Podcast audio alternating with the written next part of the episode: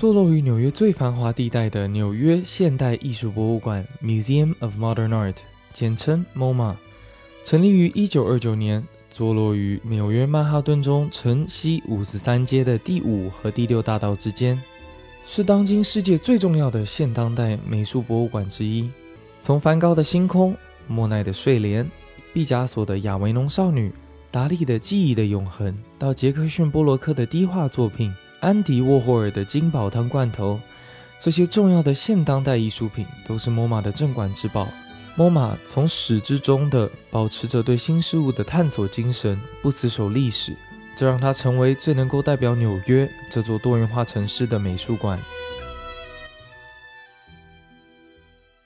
我们聊完了 MoMA 这些看得懂、看不懂各个时代的现当代艺术品之后呢，不知道大家是否听得还过瘾？这些历史小故事和艺术品都给您讲完了，带您云逛完了，就带大家云逛一下 MoMA 的设计品商店。MoMA 的设计商店呢，每年大约有九百万人光顾。被称作是世界上最具前瞻性以及最挑剔的设计商店之一。美术馆从一九三九年发展到现在呢，MoMA 的设计品商店，它在全球目前有六家独立的门店，其中四家门店在美国，一家在日本的东京，呃，以及去年还是前年在香港的 K 十一刚刚开业了一家实体店。然后，其实 MoMA 这个设计商店呢，它是完全颠覆了人们对博物馆、美术馆呀那种既定的纪念品的那种概念。它所卖的不是纪念品，而是一切和艺术与设计有关的东西。它的理念呢，是将这种现当代艺术融入到人们的日常生活当中。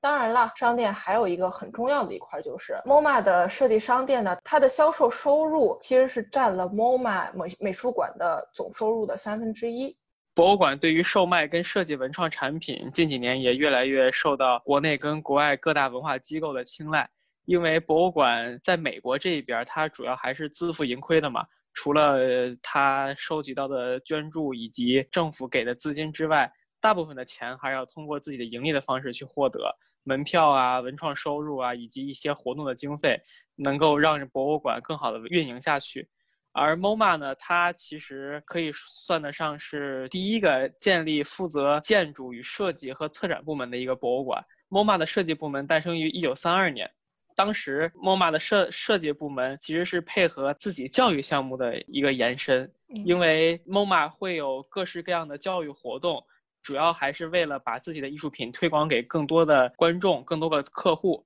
所以呢，他们会把一些比较有代表性的藏品，用复制的方式，把一些馆藏的网红藏品变成小的纪念品，然后售卖出去。久而久之，MoMA 就形成了自己的一个设计品商店。然后这个设计品商店，嗯，我在官网上查到的是，它会有一套完整的设计的体系。这个我觉得可能会对于国内外很多文化机构有一个启示性的效果。呃，像咱们比较熟知的中国的故宫啊，包括台北故宫博物院，还有很多中国的这些文化机构，他们在设计文化产品的时候，一般会采用外包的形式。就是在外边找一些文创设计团队，帮他们去做设计，然后跟博物馆的人在一起提炼出来一些有代表性的博物馆文化元素，把它赋予到产品的设计中，最后售卖出去。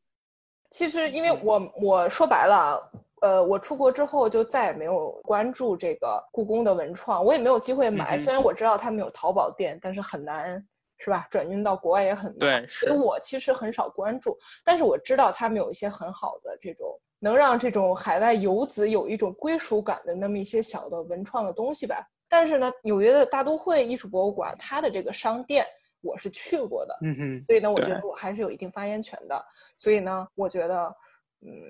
他们的东西设计的是真的不好看，对，就有一点像廉价的博物馆纪念品，就是没错，文创对它不光是纪念品，它的意义在于博物馆体验的延伸，没错，就是你这个文创产品，它里边不光是有这个博物馆文化元素在里边，而且还能让你感觉这个文创产品能够激起你对于博物馆参观体验的回忆。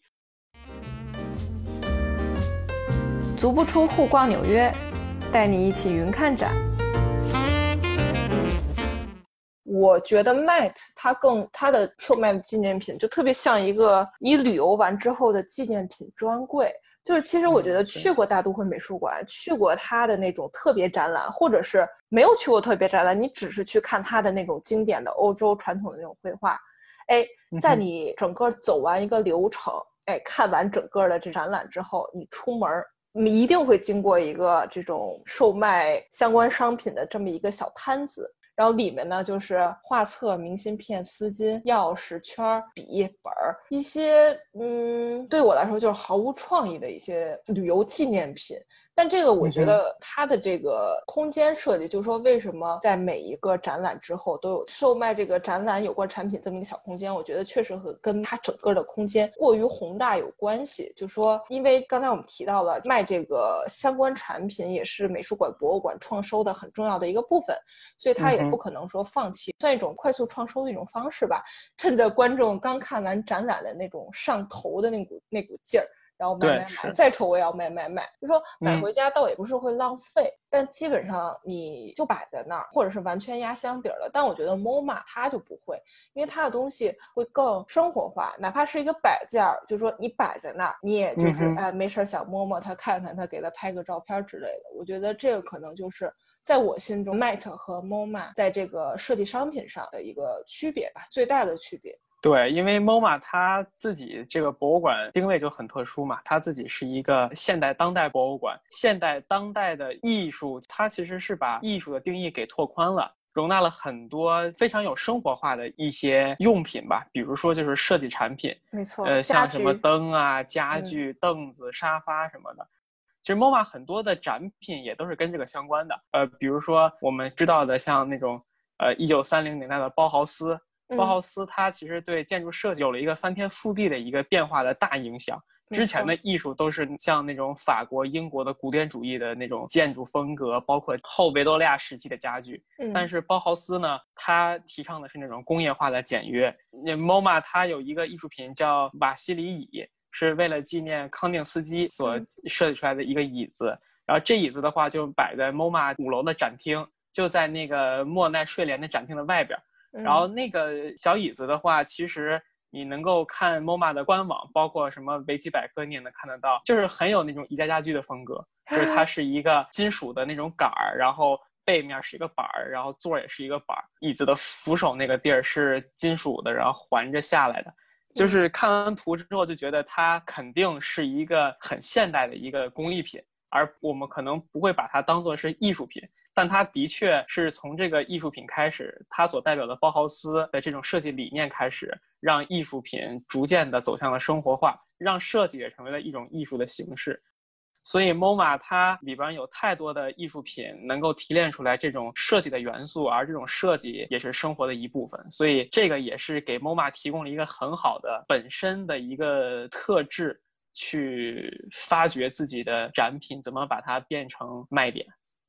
对，其实这个就又回到了我们 MoMA 第一期讲的这么样的一个概念，就是说 MoMA 它所收藏的，哎，不仅仅是绘画、版画、嗯，雕塑，收藏的是这种呃更多的与设计有关、与电影有关、与新媒体有关，就是一切，就说在当下这个时代被称为现代的这些东西。所以说，它这个概念真的特别特别广。MoMA 对于他们想要推出自己的新文创产品，会有一套很很严谨的筛选过程。这个过程呢，一共包括八个标准。首先，他们会看这个设计元素是不是跟 MoMA 本身的馆藏相符合。其次呢，是是不是跟 MoMA 某一些特殊的展览，呃，比如说像蒙德里安的大展呀，然后像这一次唐纳德贾德的展览呀。是不是跟这些展览元素相符合，以推出新的设计产品？第三点呢，就是这个设计元素是不是会用到一些很创新的材料？因为材料在设计领域来说的话，它的确对于这个产品的实用性有一个飞跃式的一个推进的作用吧。没错，你像原来的话，可能我们都用金属啊、瓷的呀，肯定它有一些延展性，包括它的这种耐用性就没有像塑料啊、像很多一种合成材料那么的高。像 MoMA，你可以看它的设计商店里边，也不是所有的产品全都是实打实的铁的呀、铜的呀，就那种贵金属，或者是像那种瓷器，就那种很易碎的产品，而更多的是有一种像那种纤维树脂的感觉，对，就是这种纤维树脂的话，你拿到手里边也比较轻，你也比较好，就是收藏，然后那个比较好打理，我觉得比较好打理，而且造价成本也会比那些贵金属稍微便宜一些吧，就可能就是说对于这种商品的展示性以及实用性会有更大的帮助。对，然后那个第四点的话，就是有没有创新的用途；第五点就是创新科技。然后第六点就是它是不是对于儿童啊有这种教育意义？嗯，然后第七条就是它的这些材质有没有很大的革新？第八点就是说它有没有一个很强的视觉感染力？就还是从美的本身来去看这个产品到底是好还是不好？这里是看展记，我是天楚，我在纽约。